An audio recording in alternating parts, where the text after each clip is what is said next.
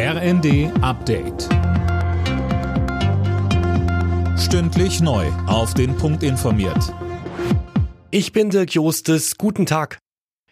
Der Bundestag stimmt heute über die Gas- und die Strompreisbremse ab. Offiziell sollen die Preisbremsen für einen Grundverbrauch zwar erst ab März greifen, sie sollen aber dann auch rückwirkend für Januar und Februar auf den Abrechnungen auftauchen.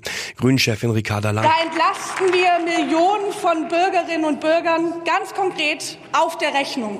Da unterstützen wir Unternehmen in diesem Land und schützen so den Wirtschaftsstandort Deutschland und das sorgen wir mit den Härtefallregelungen dafür, dass das erhalten bleibt, was wir alle brauchen. Krankenhäuser, Pflegeeinrichtungen. Wir schützen die soziale Infrastruktur in diesem Land. Auch auf europäischer Ebene beim EU-Gipfel in Brüssel ist ein Gaspreisdeckel heute Thema. Da geht es allerdings darum, dass mehrere EU-Staaten den Preis, den sie an die Energielieferanten zahlen, deckeln wollen.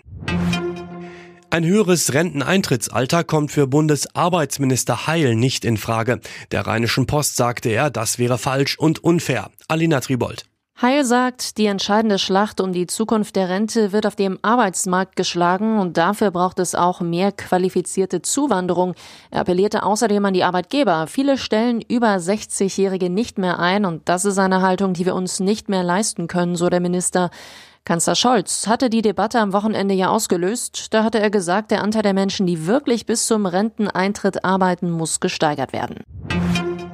Die Spritpreise in Deutschland sinken weiter. Im Vergleich zur Vorwoche kostet der Liter E10 im Schnitt fast 8 Cent weniger.